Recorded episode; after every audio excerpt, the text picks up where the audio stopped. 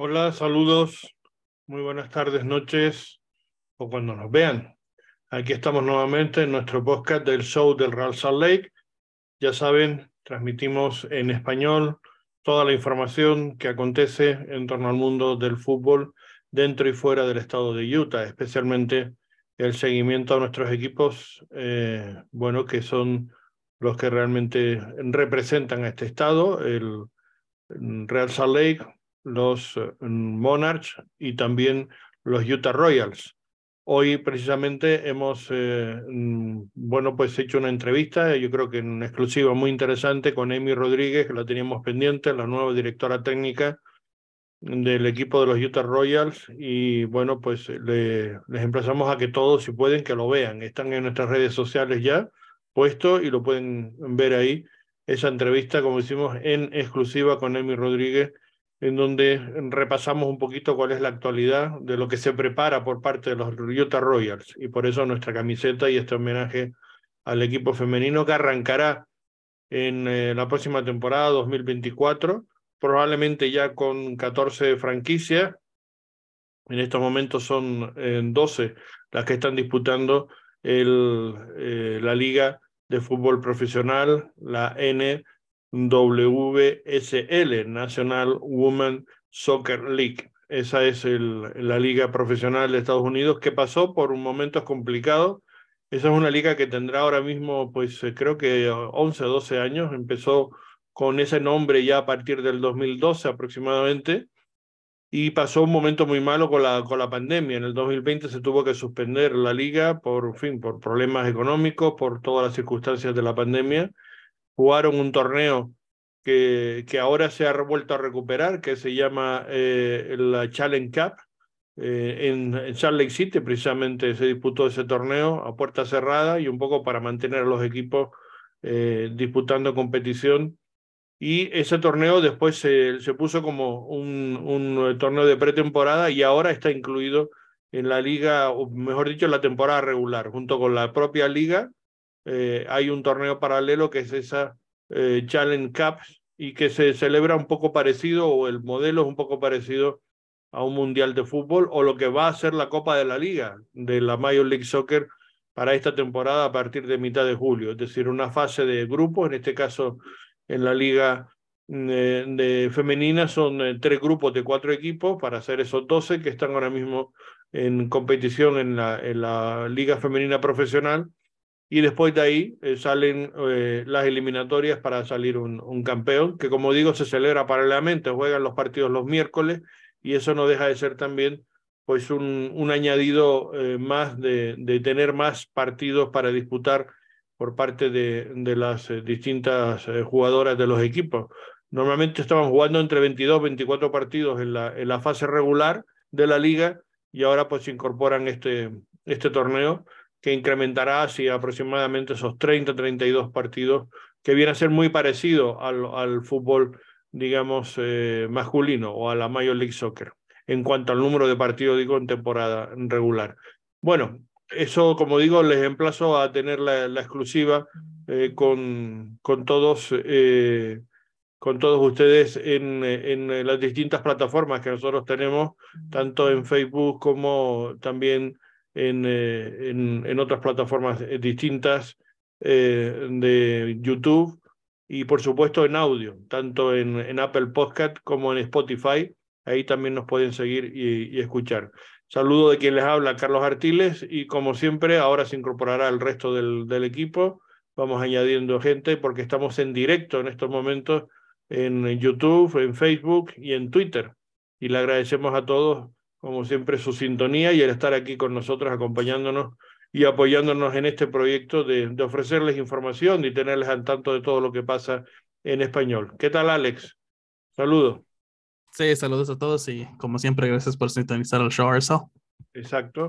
Y bueno, eh, ya decíamos que tenemos la, la entrevista que ya la tenemos puesta en nuestras redes con Amy Rodríguez y después tendremos hoy una entrevista también con Michael Chan a las 8 aproximadamente, son, dentro de unos 20 minutos estará con nosotros y es sin duda el, gran protagonista del, no del último partido, desgraciadamente el último partido no ha sido muy positivo para el Real Salt Lake, acabó con derrota un poco ya esperada por 0-3, dada, eh, digamos, la rivalidad o la marcha que se ha tenido los enfrentamientos del Real Salt Lake con, con el, el, AFC, que con diferencia es el peor equipo que se nota en la liga, en, en todos los sentidos.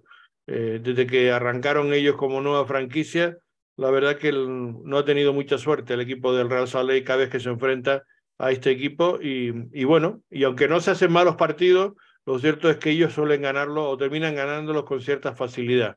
Ahora comentaremos ese, ese dato, pero sí, Michael Chan fue protagonista del, del partido de Copa disputado en, en Las Vegas y, bueno, pues merecía eh, la pena. Yo creo que hablar con él y vamos a intentar comentar cosas también y preguntarle de cómo está la liga, cómo está, digamos, el equipo y lo que viene por delante, porque viene un calendario apretadísimo, ¿no? Prácticamente ocho partidos en, en, un mes, es decir, casi el doble de lo que suele ser habitual, ¿no?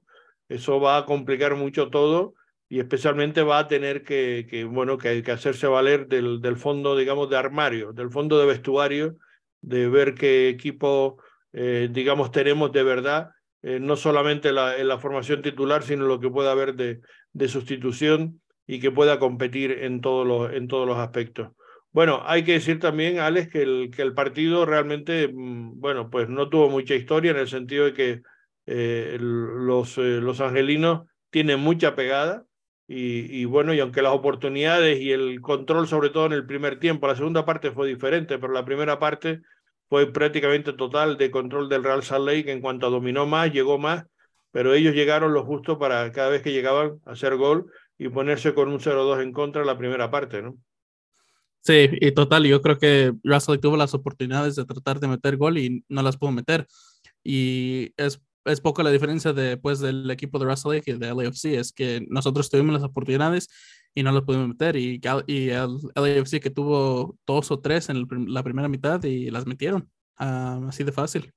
Sí, y, y, así se puede resumir prácticamente el partido. La segunda parte eh, creo yo, mm, y ahora lo comentaremos en, en, con el resto de compañeros que se incorporen, mm, yo creo que se tardó por parte de, de Pablo Mastroani en hacer cambios, porque ya se de, decantó claramente el partido, yo creo que había que buscar soluciones, y, y, lo que tenía en cancha, si bien estaba dominando, pero no, no, no había punch arriba, no, no, no, mm, prácticamente no había tocado balón Rubio Rubín, eh, algún remate, pero no, no, no muy acertado. Y, y después, eh, bueno, yo creo que sobre todo el caso de, de, de Musowski mmm, fue prácticamente pasar desapercibido, ¿no? Es que creo que no, no, no tuvo ni una sola oportunidad, si yo no recuerdo mal. Sí, no, yo no me puedo recordar ni una de Musowski. Las que sí las tuvo, obvio, fue, fue Rubio, que nomás no la pudo meter. Y, y yo creo que en ese segundo tiempo, eh, como lo comentas, era el tiempo de, de cambiar un poco a la cosa, tratar de buscar ese gol, porque ya si estás perdiendo 2-1 ya es diferente historia. O sea, ya, ya tienes la, la, la, confianza, la esperanza, pues que puedes uh, meter el empate, pero al mismo tiempo entiendo por qué lo sacó, pero en cuanto sacó a Andrés Gómez, yo creo que el ataque se, se murió mucho el ataque, ya no tuvo muchas oportunidades de Russell Lake, um, tantas como las tuvo cuando estaba Andrés Gómez en la cancha y, y, y sí, eso, eh, obvio, obvio que eso no fue la solución de tratar de meter un gol. No, porque entre otras cosas, además, eh, me parece que, que la combinación de Julio y, y, y, Gómez, yo creo que es una de las cosas que puede dar mejor rendimiento en el ataque del Real Sala. Y en otras cosas porque ellos se llevan muy bien, se llevan casi como hermanos, se entienden perfectamente fuera de la cancha y yo creo que se puede trasladar ese mismo sintonía dentro de la cancha. Y las veces que han estado juntos, yo creo que lo han hecho muy bien. Y, y sí. se le ha visto esa, esa química que tienen entre ellos. Entonces no entiendo cómo eso no lo ve Pablo Mastroani. Para mí ha sido un error gravísimo de, leer mal, digamos, lo que necesitaba el partido en ese momento y de no entender esa química que tienen entre ellos en, la, en, en cómo se relacionan, ¿no? Yo, yo sé que, que, que Gómez había jugado muchos minutos en, durante la semana o había tenido muchos minutos jugando en el partido anterior en casa y después el partido de la Copa, etcétera, jugó algunos minutos, pero chicos, si lo necesitas, estás perdiendo intentando buscar soluciones. Otra vez entramos en esa dinámica de que ya tiene previsto hacer cambios y da igual cómo esté el partido, lo hace, ¿no? En vez de leer lo que, lo que necesita el partido en ese momento, ¿no? No sé qué opinas ahí. Sí, yo creo que muchos de los cambios los tiene previsto ya por lo mismo que comentas, que hay partido cada miércoles y cada fin de semana para el resto del mes. Eh, son muchos partidos y, mucho cansancio pues de los jugadores. So, yo entiendo, como lo digo, entiendo por qué lo sacó en ese momento, pero al mismo tiempo no era la, lo que necesitaba el partido. Gómez era el que estaba haciendo el ataque, más ataque um, para Russell Lake y, y, en ese momento, para, como digo, ya hablando 2-1 es diferente historia. Hay que dejar Gómez a darle tiempo para para ver qué puede hacer con, con Andrés, um, uh, con Julio.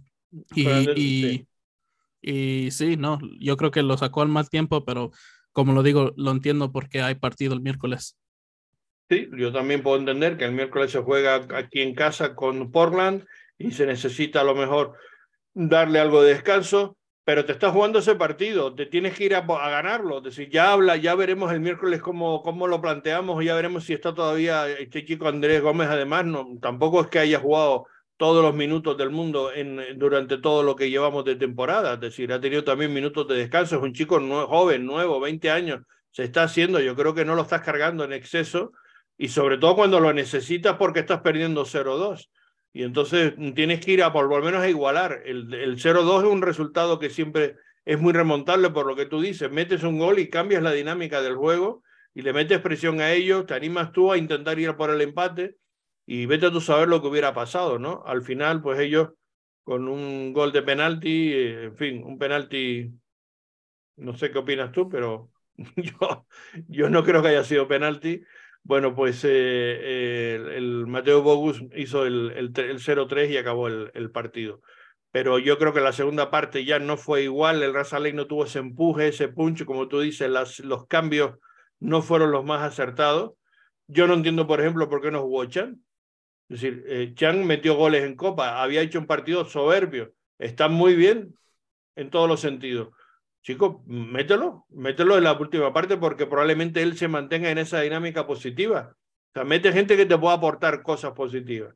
Pero yo creo que no, ya tenía hecho sus su transformaciones, sus minutos para uno y para otro, y, le da igual lo, cómo está el partido. Ellos, ellos ya tienen prefijado qué cosas hacer, y me parece absurdo. Es que eso es un error que además lo hemos visto cometer a Pablo Mastroni y a todo su cuerpo técnico en, en, las temporadas que ha estado al frente del equipo, ¿no? Nos costó una Copa, una, una US Cup, por, ejemplo, y, y, costó algún partido de goleadas tremendas también por, por, por hacer ese tipo de, de, rotaciones, ¿no? Sin fijarse en lo que realmente se necesita para el partido. Sí, total, total. Yo creo que en esa situación le hubiera ido mejor con, con Julio, con Jackson y con Andrés Gómez arriba y como lo comentamos, eh, en ese partido las oportunidades la tuvo Russell Lake. tuvo, estaban atacando, atacando, atacando todo el partido. Y es bueno, pero al mismo tiempo ya, ya cuando haces ese cambio de sacar a Gómez, ya, se ya no estaba atacando tanto como estaba Russell Lake. Ya se le salió un poco de, no sé, de energía o algo en el ataque por, por la salida de Gómez. Y, y ya de ahí, poco a poco se estaba muriendo el partido hasta que al final tuvo la, tuvo el cambio. So yo creo que, en ese, como lo digo, en ese momento es el, no es el cambio necesario que necesita Russell Lake en ese, en ese momento. Sí, estoy totalmente, totalmente de acuerdo. Y la verdad que no, que no, no entendí esa, esa situación. Y, y bueno, pues eh, al final el resultado 0-3, como digo, previsible, porque esa es la realidad. Es decir, eh, cada vez que juega el Russell Lake con, con el AFC pues no sé, las cosas no se le dan bien, sobre todo en casa. ¿eh? No, no, no sé cómo está, no, sé si tienes por ahí la, los datos de los partidos de enfrentamiento entre, entre los dos equipos, pero en casa, de luego, sí que especialmente no se nos ha dado normalmente nada, nada bien, ¿no? Yo sé que, yo sé que en el, en el, en el total, creo que Russell solo ha ganado dos partidos contra el LAFC y LAFC ha ganado 12. entre esos, pues, típicamente LAFC viene a, America First o a Rio Tinto o como sea y, y no le va muy bien a Russell aquí cuando viene LAFC. Ahorita puedo encontrar el dato exacto, pero sí, yo sé que exactamente 12 partidos ha ganado LAFC y dos, solamente dos ha ganado Russell Lake. Mm, ya tenemos con nosotros a Willy Barrueta, ya saben que es el, el compañero que es el narrador oficial de la, de la radio, digamos, oficial del, en español de, del Real Salt Lake y de la Major League Soccer aquí en, en Utah con Alfa Media y sus distintas frecuencias. Don Willy, ¿qué tal? Muchas gracias por estar con nosotros. Muy buenas tardes. ¿Qué tal, Carlos? Un saludo para ti, un saludo para Alex, para toda la audiencia. Sí, aquí nuevamente con ustedes y con el placer de poder hablar de lo que tenemos para el día de hoy. Nos conformamos otra vez, ¿no? Con que cuando jugamos con el AFC, pues nos toca perder, porque yo creo que no hay otra, esa es la realidad. Y, insisto, sin que el equipo juegue mal, porque tú no ves, sobre todo en la primera parte, yo creo que el, equipo jugó bien al fútbol, o sea, tuvo llegada, tuvo oportunidades, pero claro, ellos llegan dos veces y con su calidad y una asistencia de, de Carlitos Vela y otra eh, asistencia formidable de Ile, el, español, pues mm, bueno, pues ya hicieron la diferencia y, y ellos se llevaron un 0-2 al descanso y después no supimos resolver el problema en la segunda mitad, ¿no? Creo yo. Willy, ¿tú qué opinas? Eh, tú diste algo clave, Carlos, la verdad, y, mencionaste lo que tal vez creemos eh, que ha sucedido. Por ejemplo, ¿no? los nombres de jugadores. Si tú ves a Opuku y ves a Buanga por los lados, con un Carlos Vela en medio que alimenta pelotas, y si es que va a salir desde la parte de atrás, tienes a Ili Sánchez, que es un tipo muy inteligente, que si bien es cierto, eh, su trabajo de él es distribuir pelotas, lo puede hacer desde la parte de atrás, desde la línea defensiva, básicamente, que es donde él casi está jugando, hacia una pelota de gol, como lo hizo ¿no? en la primera, ¿no? para darle a Opuku, que recibe tranquilamente con el pecho la baja con la calidad que él tiene.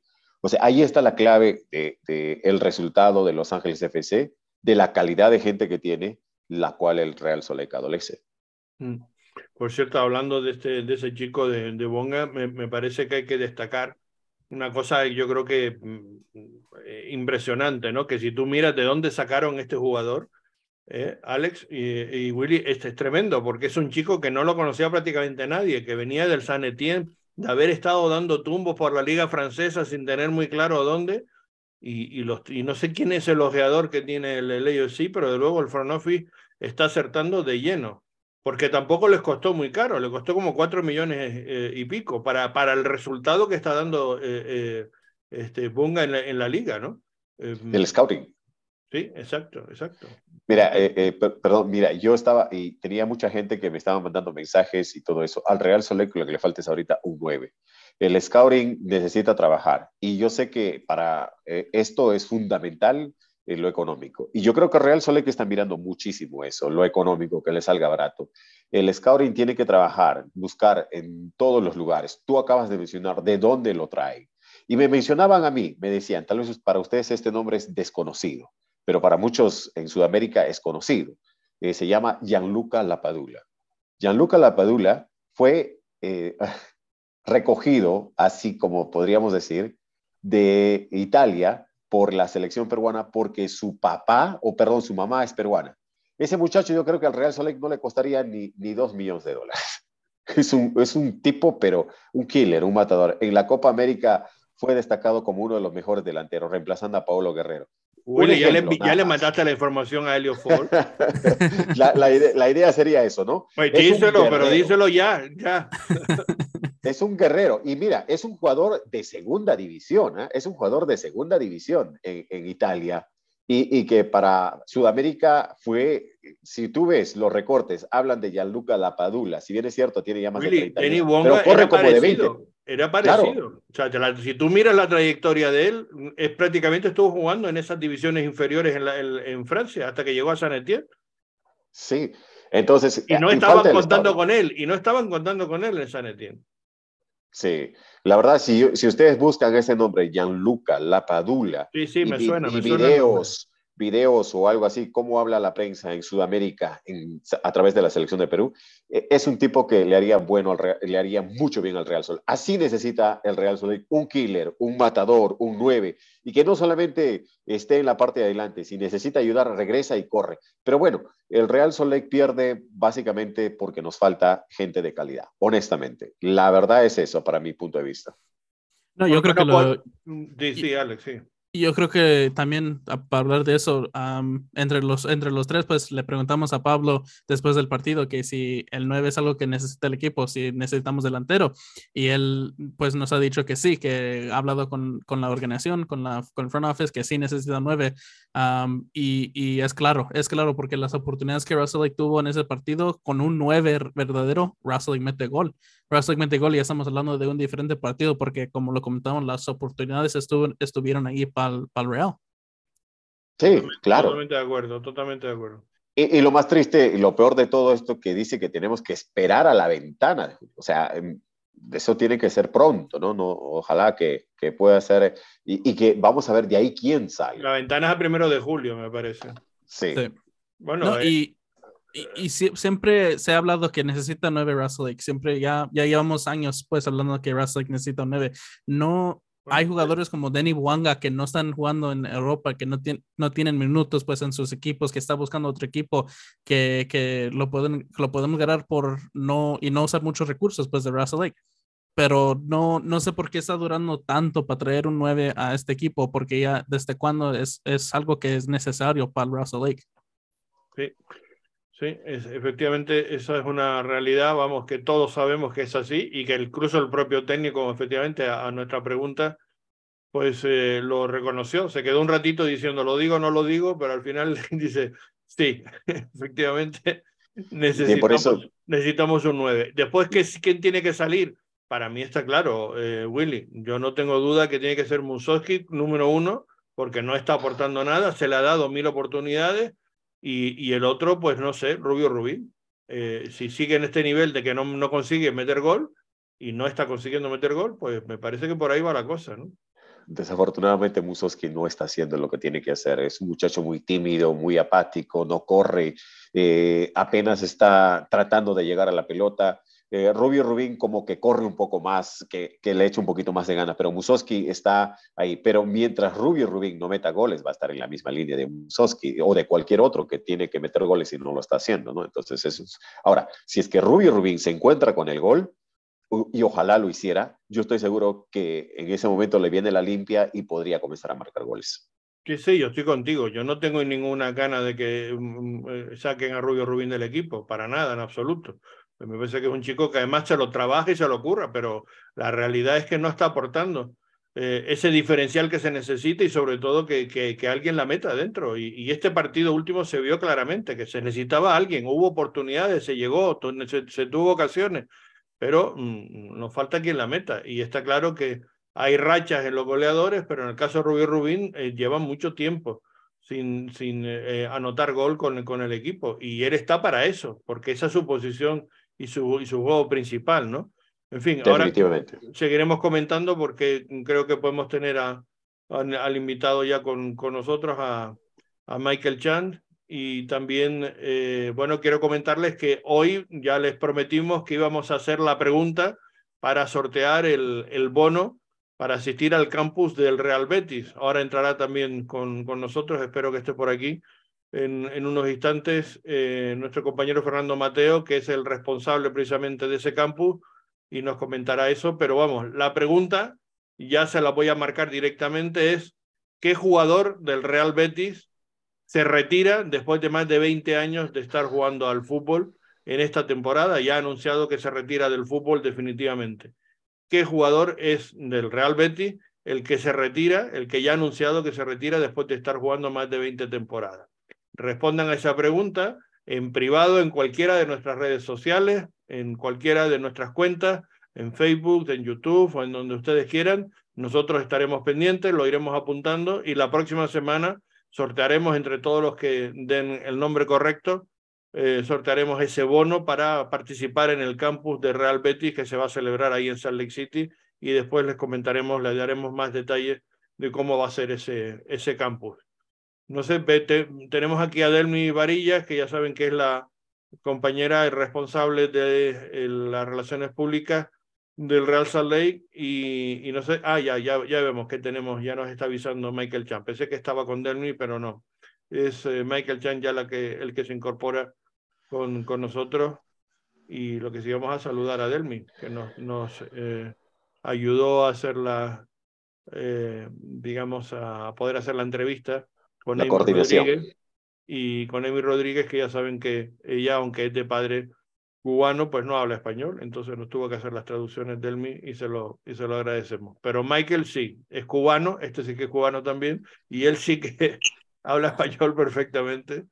No, no, bueno, el padre de, el padre de, de, de Amy me imagino que también, que es cubano. Lo que pasa es que ella, nacida aquí en Estados Unidos, pues no, no lo ha aprendido, o por lo menos no, no le gusta hablar, que algo habla, lo que pasa es que le da corte hablarlo. ¿Qué tal, Michael? ¿Cómo está? ¿Cómo está la cosa? Bien, aquí estamos un poco rascados por el partido del fin de semana, ¿no? Sí, sí, la verdad que sí, pero bueno, hay que seguir adelante. Yo esperaba que ibas a jugar, fíjate, lo estaba diciendo antes, porque de, cuando un jugador está en racha, mete dos goles, eh, asiste, tal, digo, contra algunos minutos tendrá en el partido. Pero me imagino que el primero que te estarás más rascado ha sido tú, ¿no? Que no pudiste jugar. Así mismo, así mismo pero bueno, decisiones del entrenador y hay que, que respetar. Sí, sin duda que hay que respetarla. Pero bueno, cuéntanos, ¿cómo, cómo fue el partido? ¿Qué opinión tienes tú de este partido del, del, del, sábado? ¿Por qué no conseguimos nunca tener un resultado, al menos de un empate contra el AFC? ¿Qué, qué, qué es lo que falta o, o, dónde está el problema? Bueno, la verdad, si miras el partido, por lo menos yo lo vi desde el banquillo y, y lo vi que Real Sales jugó muy bien, la verdad. Lo que pasa es que tenemos que concretar las oportunidades que tenemos, si no si no haces gol, se pone difícil la cosa. Ellos tuvieron su oportunidad, hicieron los goles y eso fue lo que marcó la diferencia, los goles. Sí. Al final, efectivamente, se resume a eso, efectivamente, a los goles y, y, y eso es la, la, clave. Y que ellos tienen calidad, ¿no? Porque es indudable que, que Ile Sánchez, eh, Carlito Pela, en fin, son jugadores que en cualquier momento resuelven, ¿no? Eso es lo que pasa, tienen jugadores que individualmente pueden eh, marcar la diferencia y eso fue lo que pasó. Por lo menos el segundo gol fue un golazo. Hay que darle mérito al jugador y, y por la parte de nosotros es que tuvimos muchas oportunidades. La verdad es que se crearon muchas oportunidades, pero bueno, el fútbol es así. Si no metes los goles, te los hace. Uh -huh. eh, ¿Le hace falta un 9? ¿Tú tienes esa misma opinión? ¿Que el equipo necesita un 9 que meta esos goles, que esas oportunidades? Yo creo que nosotros tenemos ten, tenemos jugadores que pueden, que pueden marcar, porque lo han marcado en, otra, en otras temporadas, han hecho muchos goles en otras temporadas. Lo que pasa es que el delantero vive del gol y al final, cuando uno no tiene la confianza que debe tener, te demoras en marcar los goles y eso es lo que pasa. Pero bueno, yo creo que nosotros tenemos delanteros que tienen mucha calidad y delanteros que a través de su carrera han metido muchos goles. Bueno, y tú estabas en, estás en un momento dulce, ¿no? Porque vamos, el partido de Copa sin duda fuiste el jugador más destacado y, bueno, mm, cuando se te da la oportunidad siempre respondes. Tú sí que estás siempre, eh, bueno, pues que, no, que lo tienes claro, ¿no? Si tienes que jugar 10 minutos, juegas 10, pero siempre te entregas y si es media hora, media hora, si es un partido completo, estás dando siempre un, grandísimo nivel y el de Copa fue, fue un, yo creo que uno de los mejores partidos que has tenido en, en mucho tiempo, ¿no? Bueno, sí, uno, uno siempre tiene que estar preparado porque tú nunca sabes cuándo, cuándo vas a tener la oportunidad y creo que ese partido fue, un partido importante para mí porque me da confianza y, y creo que, que, el equipo que estuvo en el terreno lo hicimos muy bien. Es, siempre es muy difícil jugar en Porla y más ganar y creo que hicimos un gran partido, no solo yo, Andrés Gómez hizo tremendo partidazo, creo que, que el muchacho ya, ya despertó. La verdad que al principio le costó un poco, pero ahora ya a la vez que tú agarras la confianza y el muchacho ahora mismo tiene confía mucho en lo que en lo que él puede hacer y le está aportando mucho al equipo. Uh -huh. Willy y Alex cuando quieran pueden preguntar si tienen algo que, que preguntarle a, a, Michael. Sí, Mike. Yo. Dale, dale Alex. Sí, Michael, en primer lugar, gracias por estar con nosotros. Um, que obviamente van a Portland, meten los cuatro y aquí en casa um, no pueden meter. Es, es diferente por el, el, rival de que de Portland y de, eh, y de LAFC o, o, es algo de, en, entre el equipo uh, que no pudieron marcar en, en, el partido de LAFC? Yo creo que no es, no es que sea el rival, ni porque al final es LA, pero estamos jugando aquí en, en casa y Portland siempre es un equipo muy duro cuando juegas allá en Portland simplemente es así, el fútbol es así, a lo mejor empezamos los primeros 10 minutos, nos caen una, una de las oportunidades que tuvimos, hacemos un gol y tal vez después del partido que se queda 4-3 y ganamos el juego, ¿me entiendes? Pero es así, mientras va avanzando los minutos, no hacen los goles, los falla, entonces eso de, al final te, te cuesta un poco, ¿me entiendes? Yo creo que esa es la única diferencia en marcar los goles. Willy. Michael, eh, ¿cuál fue la, la, conversación o qué es lo que te dijeron a ti? Imagino que ya desde antes de salir están los planes, te dicen tú vas a entrar a mitad o no vas a entrar o, te vamos a guardar. ¿Qué, ¿Cuál fue la situación del por qué no ingresaste? ¿Te dijeron algo? ¿Te guardaron? ¿O cansancio? No, no cansancio, pero el esfuerzo físico que tuviste a mitad de semana, ¿te quieren guardar para el próximo partido? ¿Qué, qué es lo que pasó? No, no, lo que pasó fue que el, que el entrenador tomó la decisión de no ponerme.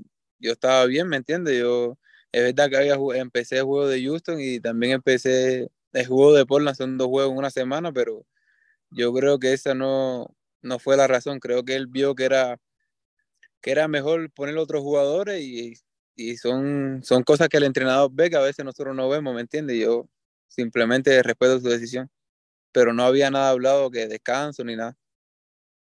Yo creo que él no lo habla, pero me parece que en la cabeza lo tiene, porque yo insisto, dale, por lo menos da la impresión, no sé, tenemos, sería cuestión de, de que él mismo lo reconociera o no, pero por parte de Pablo y el cuerpo técnico. Pero la impresión que tiene ya unas ideas preconcebidas de qué rotaciones hace, qué jugadores meten, qué minutos, qué, qué tal, y da igual cómo esté el partido, él lo hace. Es decir, con, lo, con, lo, cual a veces pues termina perjudicando la propia dinámica del encuentro, ¿no? Pero él ya tiene, porque yo creo que probablemente tenga pensado que no sé si repetirá el mismo 11 que ganó allá, pero bueno, tenéis el miércoles Portland, eh, es muy posible, ¿no? Que vayan a jugar los mismos que jugaron en, en, la Copa, ¿o no?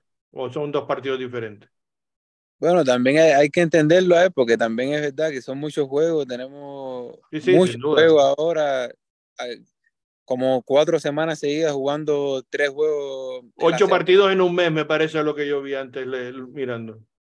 Sí, sí, sí, seguimos avanzando en la Copa, sí, en los juegos los miércoles, así que... Claro, también, puede ser más incluso, exacto. También son muchas cosas que tienen que estar preparados, pero bueno, estas son decisiones de él y, y siempre yo pienso que él va a tomar la mejor decisión para el equipo. Y Michael, ¿cómo ves el equipo ahorita con tantos partidos? ¿Cómo está la actitud y, y, cómo andan en las temas de lesión, pues y todo? ¿Cómo ves el vestuario ahorita con tanto partido um, en este tiempo? Bueno, la verdad lo veo bien porque te das cuenta, siempre, casi siempre hacemos rotaciones y el equipo sigue respondiendo. Llevábamos unos cuantos partidos que no perdíamos. Ahora, desgraciadamente, tuvimos, perdimos, pero creo que en estos juegos que hemos estado jugando cada tres, cada tres días, el equipo siempre había respondido. Sí, eso, eso es, es, cierto, pero ¿esta derrota les ha afectado moralmente o no? ¿O ya la traía, digamos, aprendida de que se sabía de que se, se podía... Pues estaba en el pronóstico. Estaba en el pronóstico. Los Ángeles siempre es un rival difícil, nunca quieres perder, nosotros salimos siempre a ganar, pero lo que me queda por dentro es que, que yo pienso que Real Salt Lake jugó un buen partido lo único, la diferencia fueron que ellos marcaron los goles y nosotros no. Sí. Bueno, ese, ese tal vez lo, lo, lo, lo malo del fútbol, como tú acabas de mencionar, pues no siempre el que tiene más posición de pelota juega bonito, da más pases y todo gana el partido. Lo que hace que ganes un partido son los goles y eso es lo que nos falta a nosotros. Eh, ¿Qué piensas tú del partido que viene ahora eh, frente a Portland? Bueno, igual, creo que, bueno, hace, hace cuatro días jugamos contra ellos, así que va a ser un partido seguramente parecido que al que jugamos allá. Espero que no nos hagan tantos goles y nosotros poder hacer lo mismo, pero va a ser un partido difícil. Siempre Portland es un rival difícil. Una pregunta algo personal, tal vez es algo que no quieren decir o algo que se tratan de, de, de no contestar, pero viendo la calidad de un equipo a quien te vas a enfrentar, como por ejemplo, dices, Los Ángeles FC, yo hace rato decía, está dentro del pronóstico perder o empatar o difícilmente ganarles. Eh, se reconoce dentro del equipo o en lo personal eh, como que tú sabes que con ese equipo puedes ganarle o es más sencillo ganarle o no salir a perder eso sucede, yo sé que es difícil contestar, pero en lo personal o así, sinceramente, ¿qué es lo que, cuál es el feeling, el sentimiento que tiene un jugador cuando va a enfrentar a cierto equipo? No, no, no. Yo creo que, no, nosotros salimos a jugar tú, tú por tú, si no nos hubiésemos encerrado atrás y dejar que ellos tuvieran la pelota, pero si tú miras el juego, ellos atacaban, nosotros atacamos, nosotros tuvimos el primer tiempo muchas oportunidades, pienso que muchas más que ellos. Nosotros no, no es que, que tú dices, vienen Los Ángeles, ok, ya son tres puntos que vamos a perder, no. Nunca, nunca hemos mirado ningún, ningún partido así. Aunque a lo mejor igual era esa, esa, era la estrategia, ¿no? De salir, porque creo que lo, la, la, vez que se le eliminó en, en playoff, eh, me parece que fue jugando un poco de esa manera, ¿no? Eh, esperándolos a ellos y saliendo un poco a la contra y cerrando espacios y tal, se les consiguió eliminar. Fue la única de las pocas veces que ha salido victorioso el equipo ante, ante el AFC solamente dos veces le hemos podido ganar a Los Ángeles, uno en liga y uno de eliminándolo de lo que es de los playoffs. Y eso tal vez el, la derrota más grande para Los Ángeles fue que le eliminaras de los playoffs, pero de 13 juegos, ahora de 14, solamente hemos podido ganar dos y ellos han este, ganado 12. Nunca hemos empatado con ellos. Bueno, así es el fútbol, así es el fútbol, imagínate. Eso, eso es verdad. Bueno, Portland ganó este fin de semana 3-1 ante Vancouver.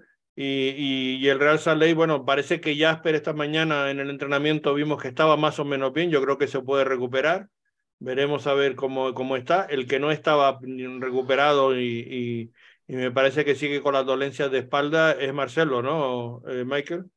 Sí, sí, Marcelo anda con una dolencia en la espalda todavía. Jasper sí entrenó hoy, estaba, estaba bien, lo vi bien, normal, entrenando todo, todo el entrenamiento, pero Marcelo sí, está que anda con unos dolores de espalda que todavía no, no se ha podido recuperar.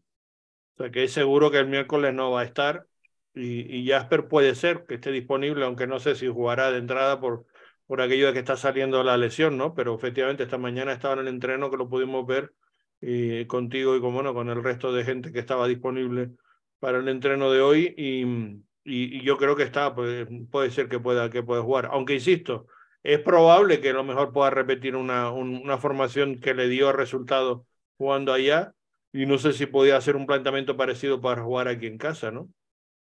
Bueno, no sé, no sé. Como viste, hoy el entrenamiento solo fue espacios reducidos. O sí. Mañana que se verá cómo, cómo piensa salir el, el, entrenador para jugar.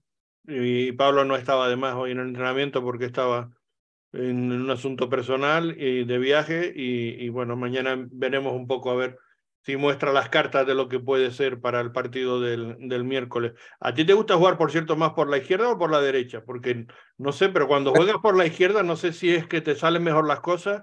Uh, es, que, es que es complicado porque yo como juego con los dos pies, es complicado porque, ¿cómo te explico? Para, para yo hacer un, un disparo duro, me gusta más la izquierda, pero para hacer un disparo colocado, me gusta más la derecha. Por eso... Por eso es complicado.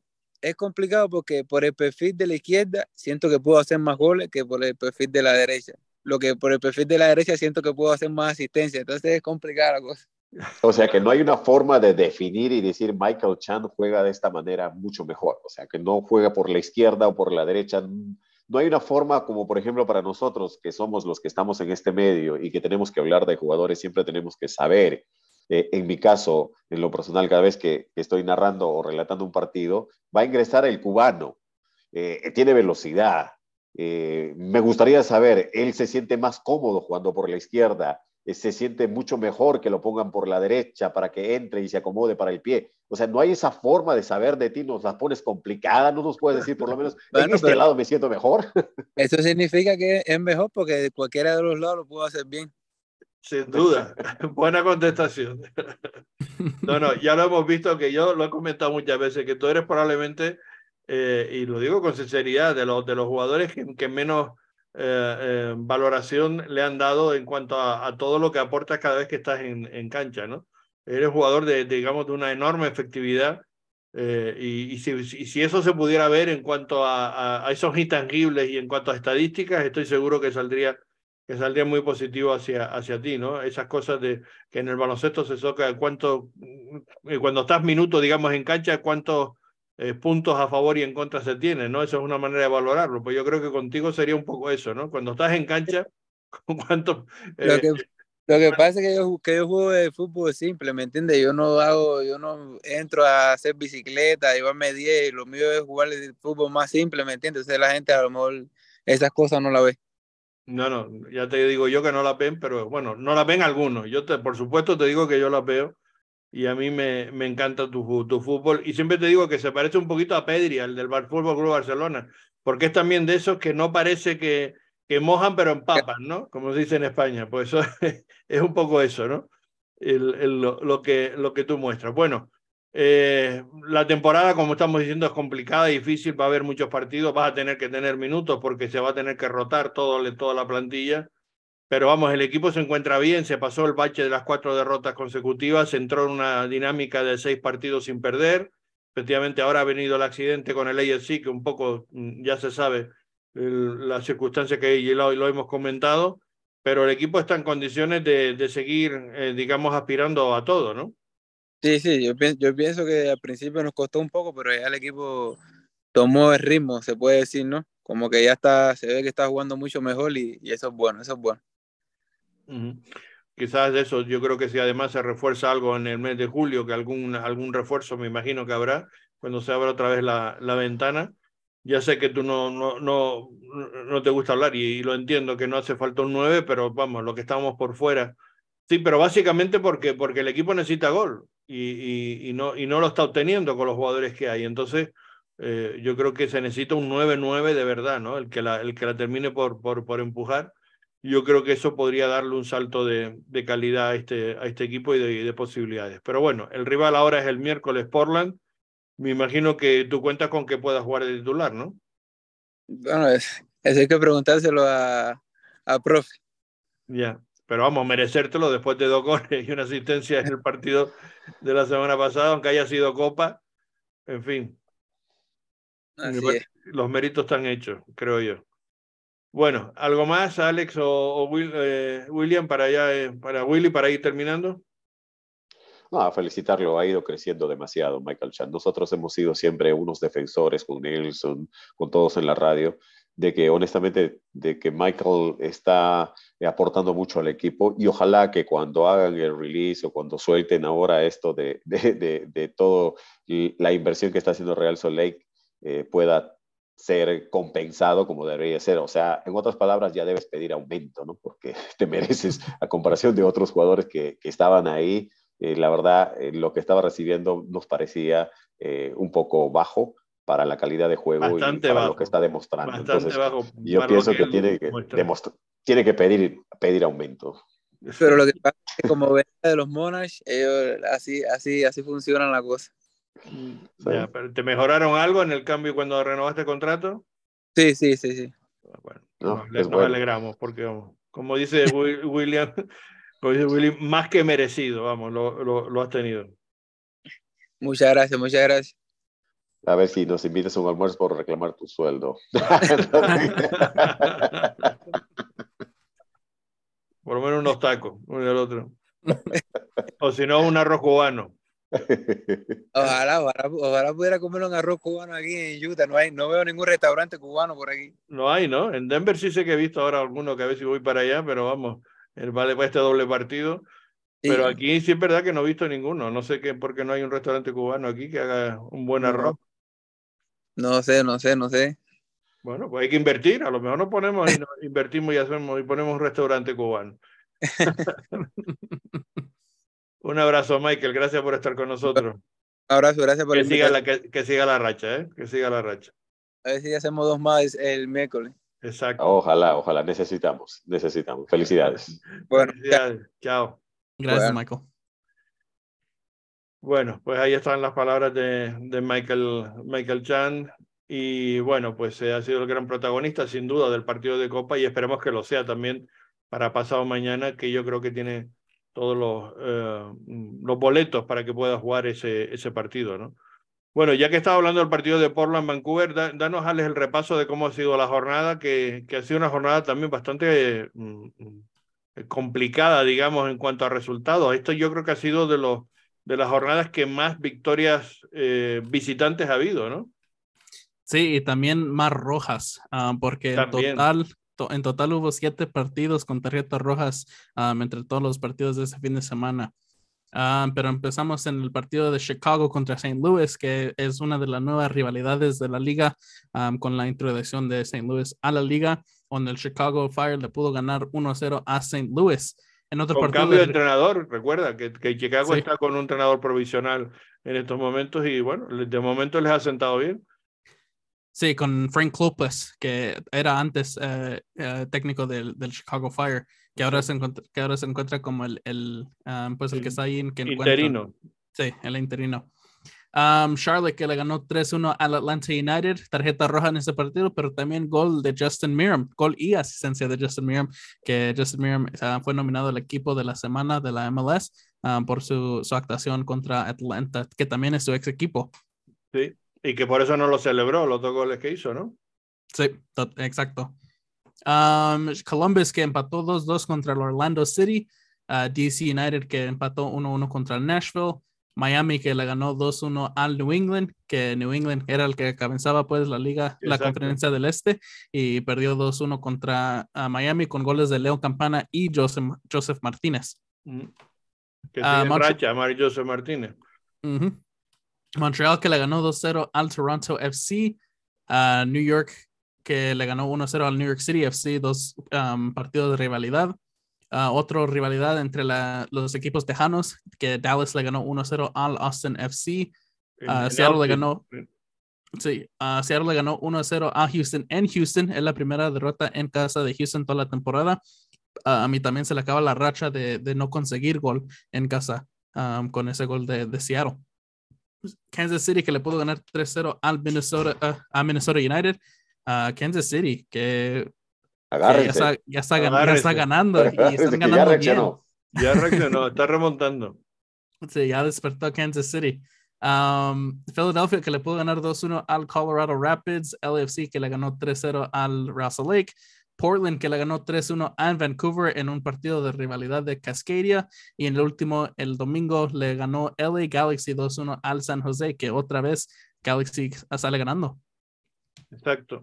Y en la clasificación, pues en el oeste las cosas están así. Seattle tiene 23 puntos después de haber jugado 12 partidos, tiene 7 victorias.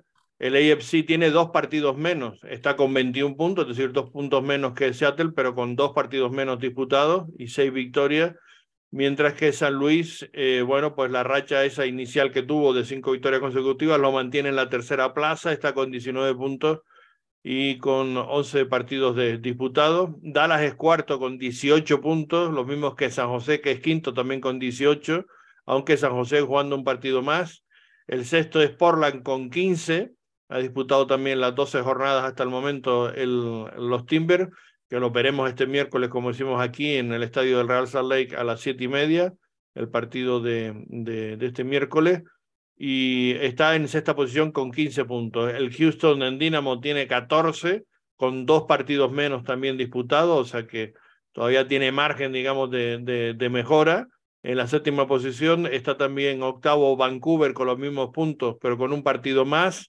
Minnesota es noveno con 12 puntos y 11 partidos disputados. Y después en décimo está Colorado con 12 puntos también y el Real Salt Lake está con 11 en la decimoprimera posición y con eh, también 11 partidos, un partido menos, digamos, de, la, de, las de las jornadas que se llevan disputadas hasta el momento, lo mismo que Austin y el Galaxy, que ocupan la decimosegunda y decimotercera plaza con 10 y 9 puntos, y Kansas City sigue siendo colista con 9, pero ya está empezando dos victorias consecutivas, está empezando a reaccionar, y ellos sí que han jugado las 12 jornadas y están con 9 puntos, los mismos que el Galaxy, que, que, bueno, que sigue metido en la parte de, de, abajo y sigue habiendo muchísima polémica en torno al conjunto galáctico de, de Los Ángeles.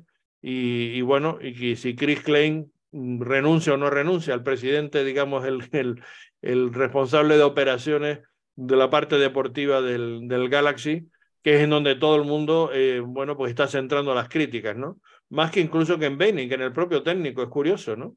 Ese, ese, ese dato, ¿no? Está la gente mirando más en lo que puede hacer el, el front office que lo, que, lo, que lo mal que lo pueda estar haciendo el técnico, ¿no?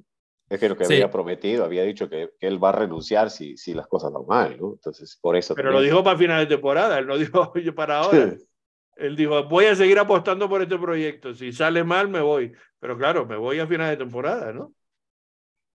Sí, muchos, yo creo que muchos uh, de, de, los fans pues del LA Galaxy um, le echan pues mucho a, a, Chris Klein porque es su proyecto, es el que desde que ha, ha entrado pues uh, hemos mirado que, que, el Galaxy ya no es el mismo Galaxy de antes y, y yo creo que por eso muchos de los fans um, pues le echan, le echan mucho a, a, Chris Klein porque es todo, todo su proyecto. Claro, es que encima es que... se, se comparan con el LAFC y claro, todavía es peor, ¿no? Sí.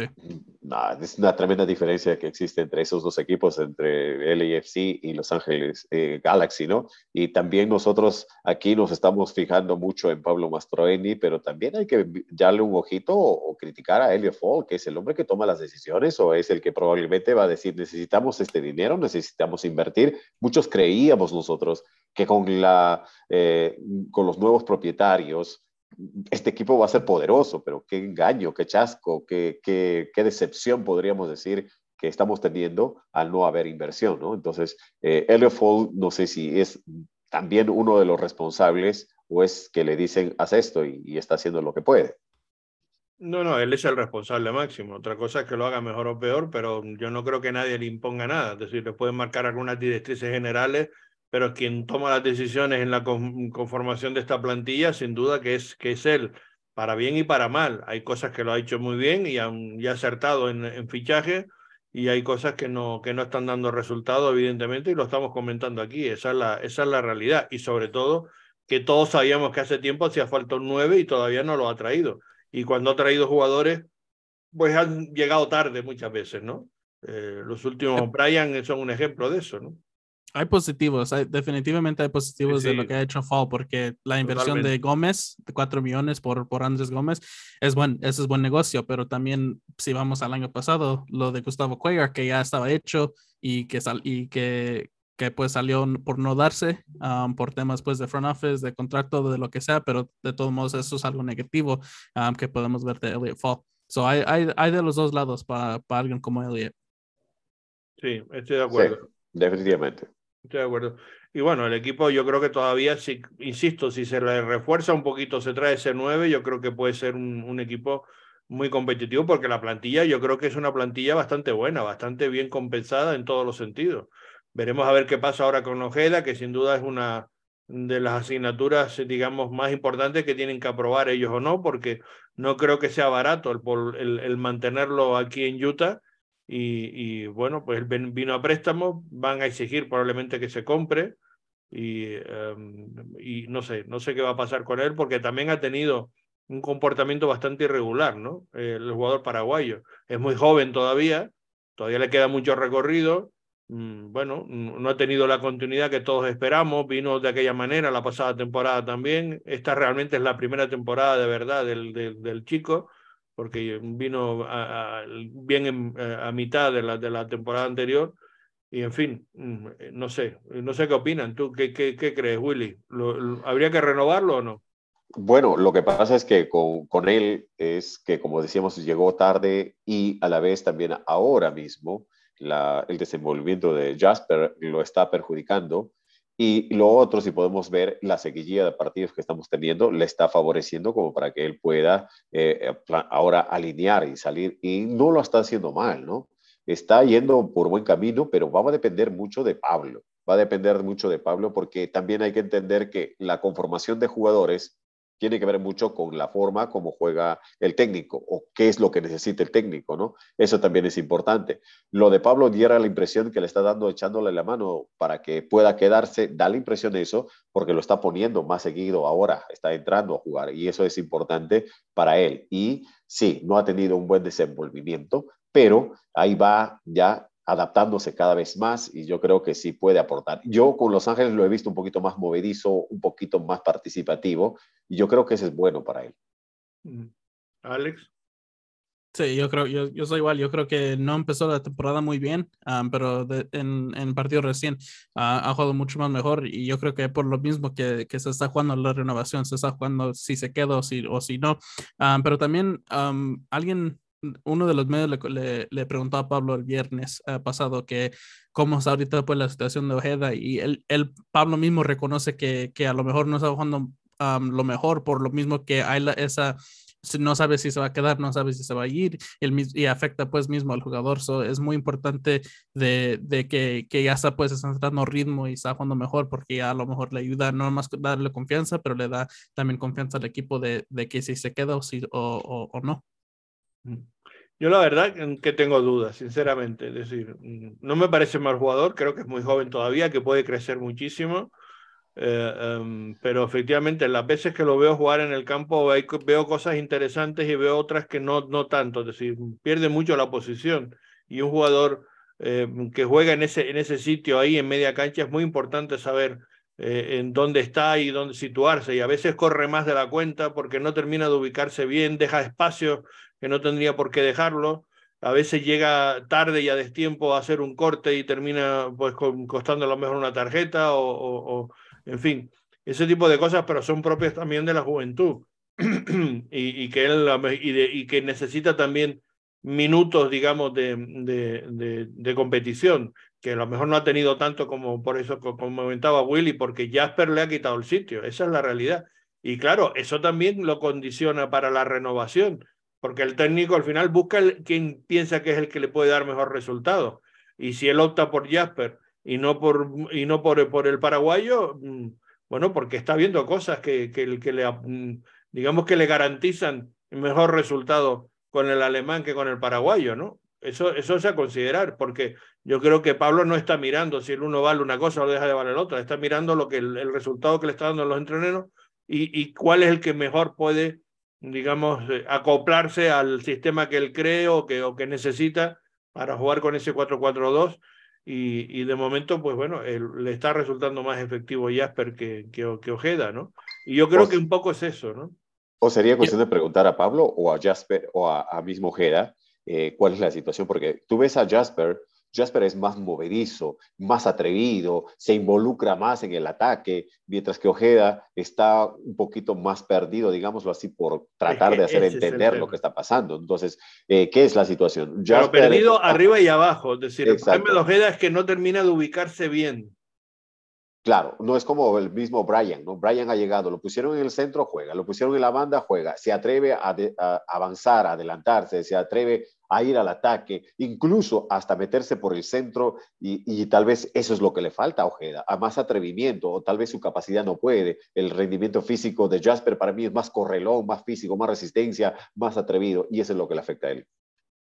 Y también creo, también creo que ya, ya Master y el cuerpo técnico está valorando más a, a, Nelly también. Nelly que ha jugado muy bien en, sus minutos y yo creo que con, con Nelly jugando bien se le complica un poco la renovación a Ojeda porque también es otro jugador que está haciendo una sorpresa para mí, la, probablemente la mayor sorpresa de esta temporada es ese eh, MK Nelly. Eli Jackson. Y Jackson también, sí. Pero vamos, digo Nelly porque todo el mundo esperaba que era un lateral y no era un lateral que tú dijeras que, que, que, destacara algo, y de repente lo pones a jugar en media cancha y hace unos partidos tremendos y, juega muy bien. Y es de los que, por contra precisamente de Ojeda, sí se coloca muy bien en cancha, sabe muy bien ubicarse en esa posición, le gusta, se, se siente, se nota que él se siente cómodo jugando ahí.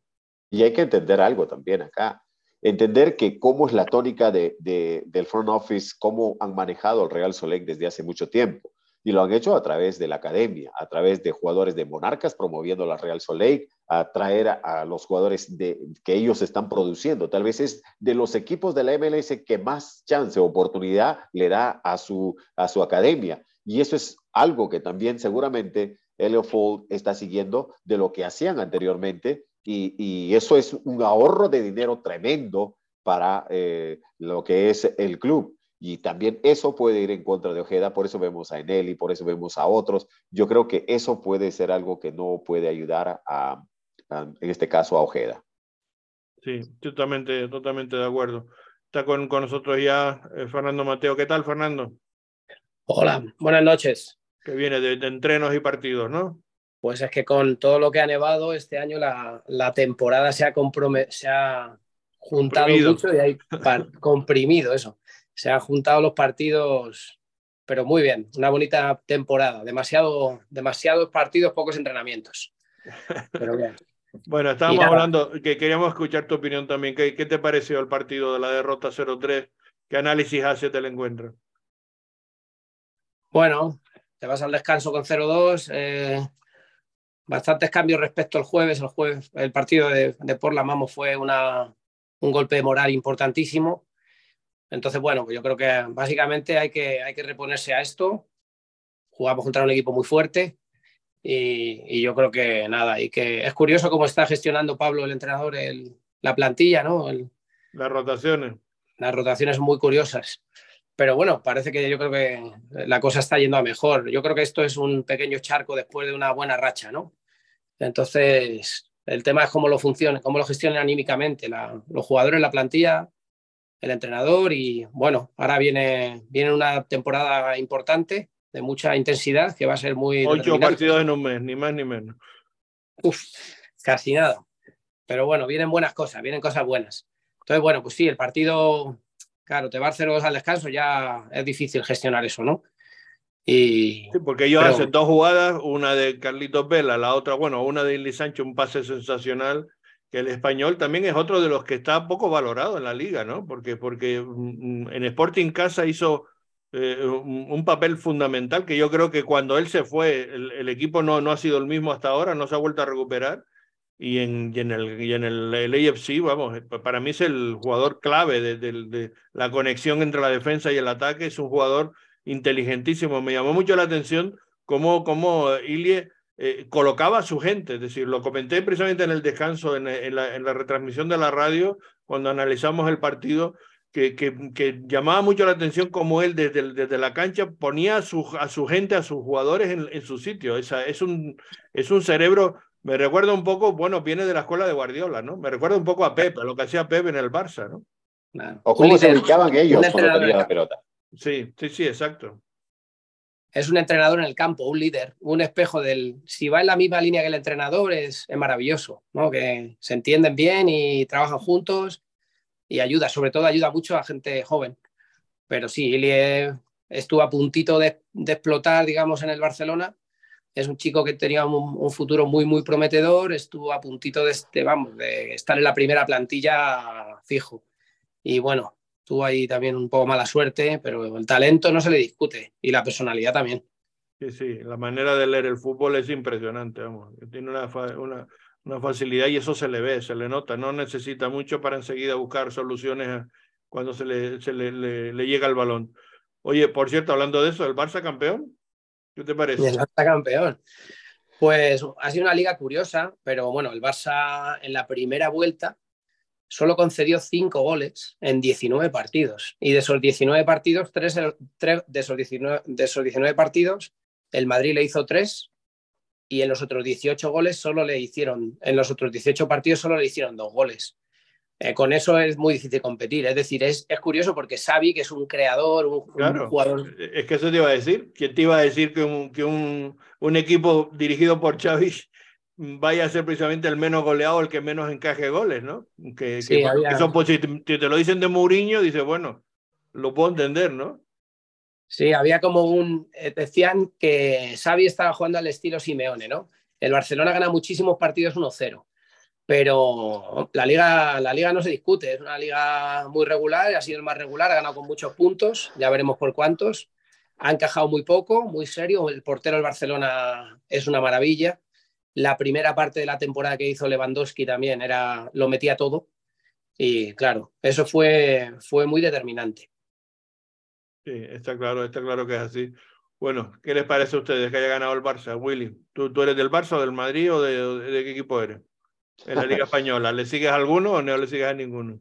No, le sigo a los dos. Siempre los he seguido por la forma como jugaban y el espectáculo que brindaban, la verdad. Y, y, de acuerdo a cómo va el partido, yo me inclino por uno de ellos. O sea, la verdad, honestamente, puede parecer como digno, pero si no, la verdad es que eh, siempre me ha gustado cómo juegan ellos dos. Y, sí, nada más que triste lo que pasa al final, ¿no? De, la celebración y todo eso, porque también te está jugando con un equipo que estaba involucrado a ganarse o a tratar de salvarse, ¿no? Entonces, una derrota, tú campeonas, lo perjudicas al otro equipo y te pones a celebrar ahí, eh, eh, también lo que ha pasado, eso fue triste.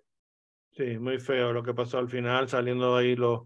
Bueno, yo creo que se molestaron un poco por cómo estaba celebrando el Barça. También a mí me pareció un poco excesivo lo que estaba haciendo el Barça haciendo el corrito al final, se, se extendieron demasiado en celebrar el triunfo, en mi opinión, jugando en donde estaban jugando. Estaban jugando en casa del, del, del otro rival, digamos, de Barcelona, y que, que hay una rivalidad un poco especial en, en muchos sentidos.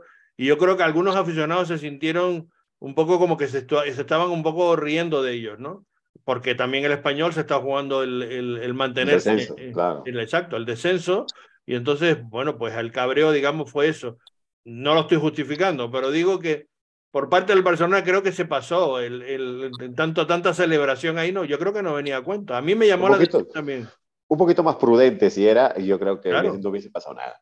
Probablemente no qué opina sí, no, yo, creo, yo, yo, creo, que es totalmente real, la rivalidad pues la rivalidad entre Barça y Español cuando vas y, estás celebrando así pues en su casa cuando después de ganándole y, poniéndolo en posición de descenso a tu rival eh, no, no, lo que no lo que quieres que pase, pero, pero pasó por, yo creo que pasó por eso, por lo mismo que de lo que comentas, que se estaban, estaban celebrando en frente de su rival.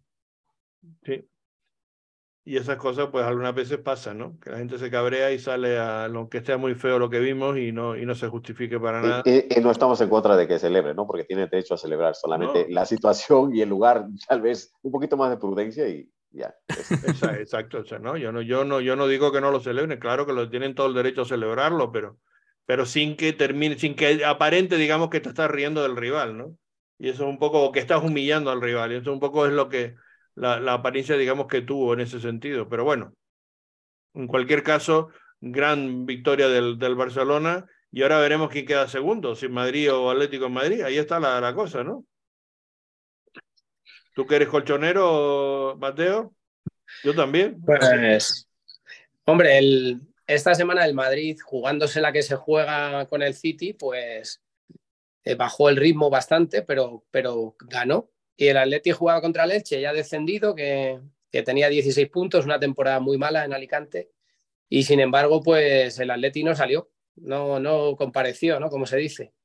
Eh, perdió en todos los perdió todo lo, en todas las partes de la cancha eh, no estaba Oblak el portero titular del Atleti el otro portero falló en un gol y, y, bueno pues una pequeña alegría para Leche que los pobres se van a segunda y el Atleti yo creo que perdió una oportunidad de, de mantener la segunda posición a ver cómo eh, yo creo que eso va a estar muy condicionado por lo que pase este fin de semana o sea esta semana con el partido del City pero vamos para el Atleti para el Madrid la Champions es es el objetivo fundamental ahora mismo. Claro, volvemos esta semana otra vez al partido de vuelta, el empate a uno en la ida en, en el Santiago Bernabéu y, ahora todo abierto, a ver qué puede pasar, ¿no? Todo el mundo dice que es la final adelantada porque por el otro lado, entre el Inter y el Milán, pues bueno, la cosa también está decantada un poco a favor del Inter. Eh, la clave estará ahora en ver qué pasa entre el City y el Madrid. ¿Qué pronóstico hacen ustedes? ¿Quién cree que va a ganar? la experiencia del, del Madrid o, o, digamos el favoritismo que realmente lo tiene el City por aquello de que juega en casa después de un empate. Eh, ¿Cómo lo ven? Volvemos a decir que esto es impredecible porque eh, habíamos hablado de lo que podía pasar en el primer eh, partido, era fundamental, ¿verdad? y cómo jugó eh, Pep con eh, su equipo allá, lo tenía dominado y en el momento en que el Madrid tiene una oportunidad, lo vacuna y eso es el Madrid. Entonces, eh, si, muchos pueden creer y decir, empataron allá o aún si hubiese ganado, el City no la tenía clara, porque el problema para Pep y para el City es que se enfrenta a un equipo que cuando juega afuera y que tiene mucha experiencia y poderío en este tipo de competencias. Y decía que esto va a ser un duelo de estrategias, por un lado, que tiene que ir a sacar el resultado, y por otro, no creo que se vaya a cerrar, no creo que Pep vaya a buscar un golecito nada más, no, él sabe a quién se enfrenta y también tiene que buscar la forma de cómo ganar ese partido. Alex. Yo, yo sigo con Madrid. Yo sigo con, con que Madrid va al Etihad y, y, y gana pues el resultado que necesita. Yo creo que um, de todos modos el que sale, si sale serio o sale Madrid, yo creo que el, que el, que gane de ese partido se gana, se gana toda la copa. Mateo. Hombre, yo el, me llamó mucho la atención que no se vio mucho ni a Benzema ni a, ni a Haaland. Yo espero verlos en el partido este. Creo que van a ser muy importantes. Me, me pareció que Vinicius hizo un, fue muy determinante nuevamente. El gol de De Bruyne es precioso, de De Bruyne. Y bueno, curioso, ¿no? Que los dos equipos cuando, cuando tienen el dominio es cuando encajan, encajan gol. Entonces, yo creo que Pep eh, es mejor al ataque que a la defensa. Y el Madrid es mejor ahora mismo a la contra, con lo cual auguramos que el dominio del balón lo tenga el City, pero veremos a ver. Hay tanto buen jugador ahí, es, una pasada. El partido va a ser, va a ser de no cerrar. Y es una revancha del año pasado, como recordarán. Es una revancha de lo que pasó el año pasado. Que precisamente el, Real Salai lo ganó en, en, tierras inglesas, ¿no? Donde ganó prácticamente la eliminatoria fue en el partido que hizo en tierras inglesas. O sea que yo, yo estoy con Alex. Yo creo que el, que el Madrid va a pasar otra vez. Lo, le, va a dar otra vez mm, a palpelo, digamos, a Guardiola. Porque eh, a Guardiola no se le está. Yo, yo me fío mucho de esas cosas, de, esas rachas, como decimos. Del, a Guardiola no se le da bien el Madrid y, yo creo que, que al Madrid sí se le da bien el, el, la, la, Copa Europa, ¿no? Me parece que, que juegan en otro nivel, se motivan de otra manera, no sé. Hay algo ahí especial que no sé por qué, pero yo, yo creo que es así. Sería para mí una gran sorpresa si el City pasa a la final. Y si pasa, de luego para mí el que pase va a ser el campeón. Estoy convencido, ¿no? Definitivamente. Ya ahí sale el campeón. De ahí sale, de ahí sale el ganador.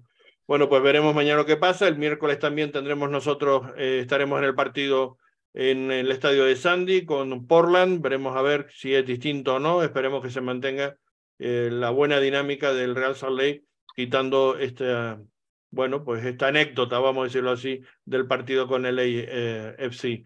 Bueno, terminamos con Fernando. ya hemos dado la, la pregunta para que la gente conteste del bono que se estamos sorteando entre todos los que quieran participar en ese campus de Real Betis que se va a celebrar en, Salt Lake City.